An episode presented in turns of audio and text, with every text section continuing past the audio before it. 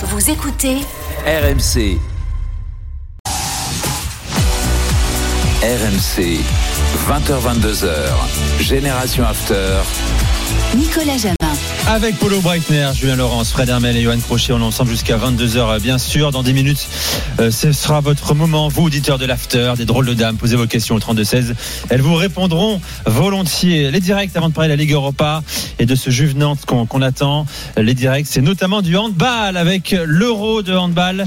Et c'est Nico Polarski qui est sur place. France-Roumanie, c'est le tour préliminaire. Salut Nico. Salut Génération After, salut à toutes et à tous. Oui, deuxième match pour l'équipe de France dans ce tour pré- préliminaire. Les Bleus qui se sont imposés il y a deux jours de 10 buts contre la Macédoine.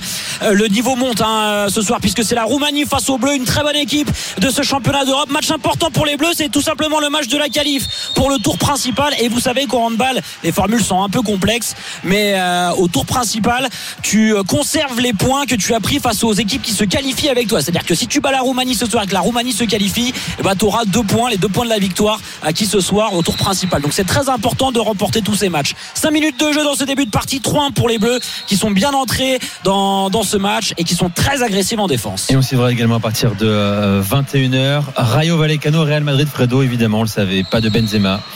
Euh, Pas de Benzema, Euh, c'était annoncé Rodrigo, hein, la composition devant, Vinicius à gauche, Asensio à droite. ouais. Ouais. Euh, il est blessé ou pas Benzema? Ou alors est il se moque un petit peu de tout le monde Non, il, il se moque pas, il est pas blessé. Il a vraiment pas envie de jouer avant le mondial. Bah, c'est qu'il a une sensation, il n'a pas de très bonne sensation par rapport à sa cuisse, c'est que il a toujours cette fatigue musculaire.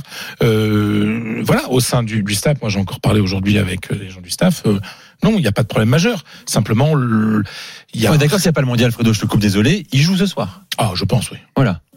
Bah, euh, là, c'est mon avis personnel, et c'est l'avis qu'il y a aussi à Madrid, Ah, bien sûr. Mais la même manière que Messi, pareil, il joue pas, il a pas joué ce week-end. il a plus joué ces derniers temps, mais bon. Voilà, oui, mais là, euh, Benzema, on sent qu'il a, il a eu une blessure quand même, hein, qu'il a éloigné des terrains. Il a, Fatigue musculaire. ça, ça fait neuf, euh, neuf matchs manqués depuis le début de la saison. C'est beaucoup. Il n'a joué que 40% des matchs possibles. Donc on sent bien que Benzema aujourd'hui est un peu fatigué et que il y a un risque de blessure si jamais il force. Donc il ne force pas. Bon. Mais euh, Ça agace pas au Real, en tout cas. hein. un tout petit peu. Mais. Benzema, c'est un tout petit peu chez certaines personnes, mais les gens comprennent au sein du club cette précaution, cette peut-être excès de précaution, mais euh, mais au nom de tout ce qu'il a fait au Real, pour qui il est, euh, Voilà. ça fait pas beaucoup de bruit non plus. Hein. Bon, Chouamini, titulaire hein, comme euh, comme Fernand Mendy. On parlera de la liste de l'équipe de France euh, tout à l'heure, messieurs. La Ligue Europa, le gros morceau pour Nantes, euh, mon cher Johan, la Juve. Match aller le 16 février à Turin, retour le 23 à la Beaujoire. Dernier duel, les gars, entre ces deux équipes en Coupe d'Europe? 96. 96. 95. 17, bien joué, euh, Johan et Julien. 17 avril 96. Demi-finale de Ligue des Champions, rien que ça. 3-0 pour la Juve à l'aller. Euh, non, qu'est-ce que je raconte 2-0 pour la Juve à l'aller. 2-0 pour la Juve. Avec Trois- un arbitrage euh, italien, quoi, on va dire, hein, Johan Je vois pas de quoi tu parles. Johan Oui, était- oui, oui. Johan était pas né, je crois. La grande époque. T'étais né quand même. Victoire 3-2 à la Beaujoire. Franck Renou qui marque à la 83e, la Beaujoire en liesse, en espérant ce quatrième but finalement qui ne vient pas. Euh, qualification de, de la Juve. Johan, est-ce une mission impossible, vraiment impossible pour le FC Nantes? Bon, impossible, non. Extrêmement difficile, oui, évidemment, euh, pour plusieurs raisons. La première, déjà, c'est que euh, Massimiliano Allegri pourra compter sur des joueurs qui n'ont plus la Coupe du Monde en tête. Et là, évidemment, je pense à Di Maria, Paredes et Pogba, Oui. euh, qui, depuis le début de la saison, n'ont que la Coupe du Monde en tête et ça se voit clairement. Ça s'est vu aussi dans certaines décisions, je pense à Paul Pogba. Euh, mine de rien, c'est quand même trois joueurs qui peuvent aussi amener une différence claire sur le terrain. Euh, deuxième chose, euh, je pense qu'il y a quand même une question d'orgueil aussi du côté de la Juve qui va se mettre en place. Parce que euh, ce qu'ils ont vécu en Ligue des Champions cette année, la réaction de leurs supporters, l'humiliation médiatique, euh, ça n'est pas accepté. Ça n'est pas acceptable quand on a la Juve de vivre des moments comme ça, surtout dans un groupe où t'étais pas non plus avec euh, le Bayern et le Real. Hein, donc euh, il faut il faut se calmer aussi. Euh, je, pense que le, en question jeu, on va pas atteindre des sommets de, de football champagne hein, avec les, deux équipes. Pas seulement avec Massimiliano Allegri, lui il changera pas. Donc là-dessus, ne comptez aucune évolution particulière dans l'approche des rencontres. Euh, ce qui va faire la différence pour la Juve, c'est euh, les individualités, notamment les individualités offensives. N'oublions pas que Chiesa a 20 minutes d'autonomie en ce moment, que mi-février il aura peut-être 70 minutes et que ça va compter. Euh, parce que Chiesa, en termes de détonateur sur le côté, c'est vraiment quelque chose. On connaît, vous savez, mon appétence pour ce type de profil aujourd'hui dans le football et dans l'évolution des ailiers qui font la différence et qui gagnent des 1 contre 1, c'est très important. La Juve n'en avait pas trop cette, euh, depuis le début de la saison. Donc il y a quand même pas mal de, de facteurs qui me font dire que la Juve ne peut aller qu'en s'améliorant. En même temps, ce serait dur d'être encore pire que ce qu'on a vu en début de saison. Il y a aussi le match qu'on a vu contre l'Inter ce week-end qui est aussi un témoin, c'est-à-dire quand équipe victoire 2-0. voilà, une victoire de 0. Euh, la première mi-temps catastrophique de la Juve. Par contre, quand elle réussit à se libérer, vraiment, on a des joueurs qui jouent beaucoup plus relâchés, avec une volonté d'aller vers l'avant, qui n'est, je pense pas, euh, inspiré par leur entraîneur, mais plus une quelque chose qu'ils ont en eux. Parce Tu que veux rien lui reconnaître. hein. non, mais je suis rien. désolé, des joueurs comme euh, comme Kostic, comme Chiesa quand ils rentrent, comme ils, Oui, ils sont la qualité me- naturelle, quoi. voilà, me faut pas me faire croire, personnels, Faut, faut pas me faire croire qu'ils kiffent défendre pendant 50 minutes. Oui, C'est- pas possible. Donc, euh, et je pense aussi à Vlaovic qui est, qui est blessé, puis Belgique. Il faudra voir comment ça va évoluer aussi. Mais, Ouais, bon, c'est trop mais, mais donc il y a, il y a- il y a quand même beaucoup de, de choses qui. Hmm. Il y a, il y a une dernière chose, c'est euh, là j'ai parlé de retour des stars. Le problème, c'est qu'actuellement, ceux qui portent la Juve, c'est pas les stars, Oui. c'est les jeunes. Quelle sera leur place à ce moment-là de la saison? Est-ce que ça va créer des crispations, pas seulement dans le vestiaire, mais aussi autour de la Juve? Parce que les supporters en veulent à Allegri, ils en veulent à Pogba, ils en veulent à Di Maria, ils en veulent un peu à tout le monde, et ils adorent les jeunes. Donc attention aussi au côté un peu ambiance difficile euh, qu'il peut y avoir euh, dans. Il n'y a, dans y a pas une chance pendante que la Juve euh, se dise on doit faire absolument top 4 en Serie A, on bazar de la Ligue Europa. Ça peut exister, ça?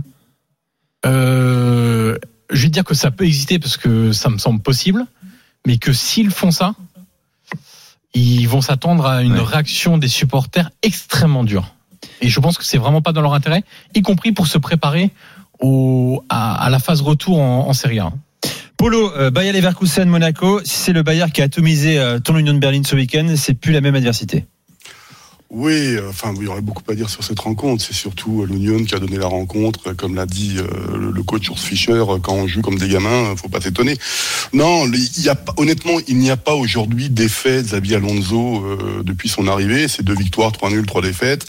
Ils sont qualifiés pour l'Europa League via le, ce que j'ai dit souvent une qualification par le bas, parce que c'est un peu grâce à l'Atlético que que Leverkusen est encore là. Mais j'ai parlé tout à l'heure du calendrier, mais il y a un autre facteur qui me semble très très important, c'est qu'il y a un joueur qui va revenir à Leverkusen. C'est un petit prodige, il s'appelle Florian Wirtz. Et Wirtz, euh, bah, il sera là en février. Euh, il est d'ailleurs peut-être prévu pour la Coupe du Monde avec l'Allemagne. Donc ça va changer beaucoup de choses et ça pose énormément de questions. Euh, un, sur le vrai niveau de Leverkusen, mais aussi le schéma de jeu qu'on va utiliser, qui va utiliser Zabi Alonso, parce que là, vous avez un 10 à l'ancienne qui est arrivé. Donc, ça fait Diaby et Chic. Donc, est-ce que tu fais du Solodoy? Est-ce que tu passes dans une défense à 4 Donc, quand je disais qu'avec ce calendrier et avec cette trêve hivernale en Allemagne, on est vraiment pouvoir rebooter euh, différentes équipes, eh ben, on va euh, affronter les, euh, Monaco, qui, à mon avis, s'ils s'affrontaient la semaine prochaine, je vous dirais que Monaco est favori. Euh, au mois de février, je sais pas du tout ce que va donner euh, Leverkusen. Et il y a bien un moment où Leverkusen va se réveiller. Donc, euh, je sais, ça, ça a commencé peut-être ce week-end. Euh, ce- en, mi- en milieu de semaine, là, ils, ils ont derby contre Cologne. Ils peuvent finir sur une très bonne note en, ce- le week-end prochain. Et on voit ce que ça fait au mois de février. Mais moi, j'oublie pas que Leverkusen et Monaco, s'ils sont en forme, sont derrière les gros, euh, donc Juve, Manchester United, le Barça, et puis j'en ai oublié un, et puis Arsenal qui est déjà qualifié pour les huitièmes. C'est peut-être deux des équipes qui sont les premiers des outsiders dans cette compétition. Il y a peut-être un truc à faire.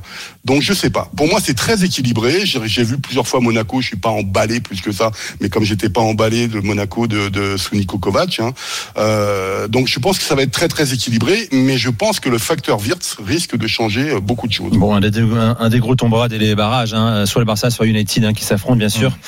Euh, messieurs, c'est l'heure de la minute de Fred Armel. Envoie la musique, Polo.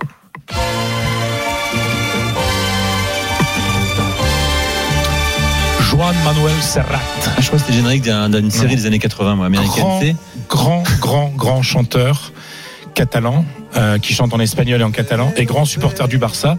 C'est d'ailleurs lui qui, euh, le soir de la grande fête du centenaire du Barça en 1998, avait chanté l'hymne du Barça seul au milieu de la pelouse dans le, dans le Camp Nou. C'est un immense poète, un immense chanteur. Bah oui, pour euh, un immense joueur qui est parti et c'était son, son adieu samedi soir.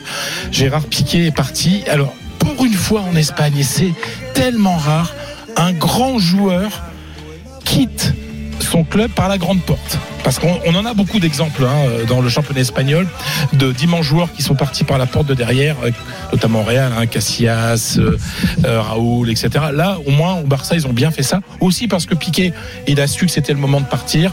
Euh, mais comme il le dit, c'est pour mieux revenir. Parce que personne ne doute que Gérard Piqué est déjà en train de faire sa campagne pour être le prochain président Ah. euh, du FC Barcelone. Donc euh, le joueur est parti, mais le, le dirigeant reviendra. Il ne faut pas oublier que son grand-père, qui s'appelait Amador Bernabeu, ça ne s'invente pas, était vice-président historique du FC Barcelone.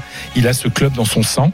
Il a été euh, très classe. Il a dit une, jolie phrase euh, pour expliquer aux fans que bah oui, il fallait qu'il parte. Il a dit quand tu grandis, tu te rends compte que qu'aimer, c'est laisser partir.